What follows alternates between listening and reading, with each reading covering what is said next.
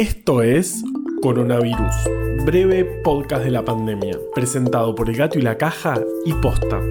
Hoy es martes 18 de agosto, día 152 del aislamiento social preventivo y obligatorio en las zonas con circulación comunitaria del virus del país y día 72 del distanciamiento social preventivo y obligatorio en las zonas sin circulación comunitaria del virus.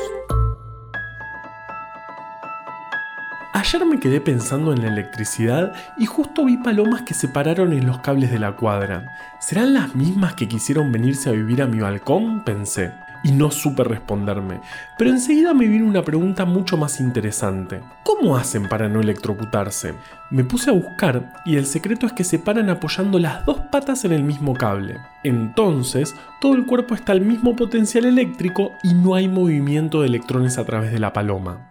Ahora, si tocaran dos cables a la vez, mejor ni pensarlo. Una vez la estufa eléctrica me dio una patada y fue horrible. Después en venganza le di una patada yo a ella. Pero no se enteró, porque, claro, es una estufa. Todo el mundo está esperando que venga el calor a ver si remite un poco el virus. Yo lo estoy esperando para poder tirar ese aparato del demonio de nuevo en el fondo del placar.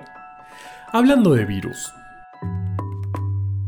en Argentina ayer se confirmaron 4.557 casos. De nuevo un día con pocos casos si comparamos con lo que veníamos viendo. Pero ojo que los feriados, igual que los domingos, suelen tener menos carga. El promedio de casos por día de la última semana es de 6.466, que sigue siendo muy alto. El AMBA parece estabilizarse en cuanto a la cantidad de casos nuevos, pero manteniendo cifras altas, así que tampoco hay que ilusionarse mucho. Veremos qué sucede los próximos días.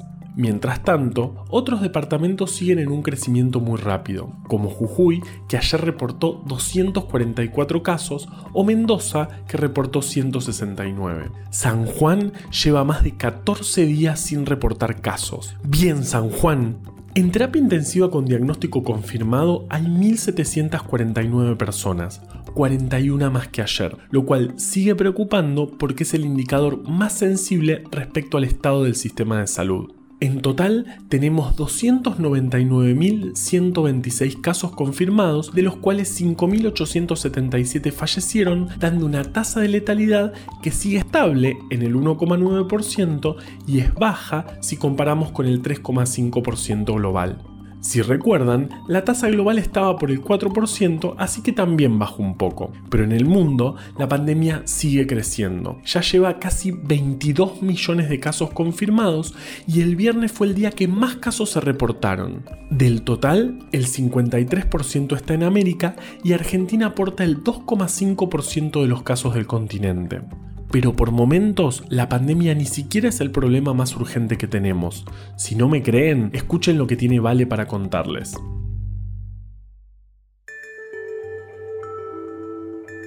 Hoy Cava se levantó con un montón de olor a quemado. Ya había pasado también hace un par de días y la razón es la misma.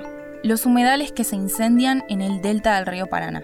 No está claro de quién es la responsabilidad de los incendios, si fueron intencionales o accidentales. Pero más allá del malestar que pueda generar ver y sentir que respiramos aire de mala calidad, el asunto es más grave de lo que parece. Los humedales son ecosistemas claves por varias cosas. Regulan el flujo y la calidad del agua, son una gran fuente de biodiversidad de flora y fauna y representan un factor clave para prevenir el cambio climático por la gran capacidad de absorber dióxido de carbono, incluso más que los bosques. Uno de los puntos importantes para solucionar este problema es aplicar la ley de quemas. Pero también habría que contar con un plan de protección para regular estas actividades, para seguir mejorando los sistemas de producción, minimizar el impacto ambiental y conservar el equilibrio de estos ecosistemas. En este momento se están discutiendo en el Congreso diferentes proyectos de la ley de humedales, que tienen como objetivo incluir la perspectiva ambiental en la toma de decisiones que nos afectan a todos. Si querés conocer más sobre este tema, Timo Marchini escribió una noticia titulada Puro Humo que ya pueden encontrar en elgatoylacaja.com.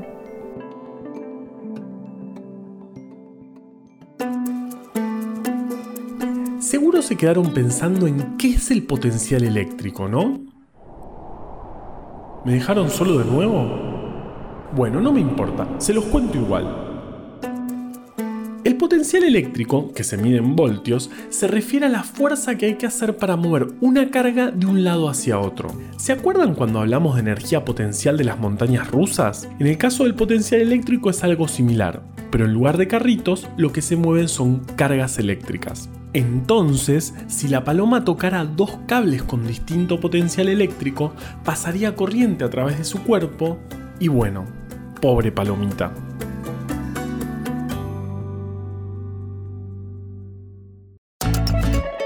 Coronavirus, breve podcast de la pandemia, es una producción original del Gato y la Caja junto a Posta.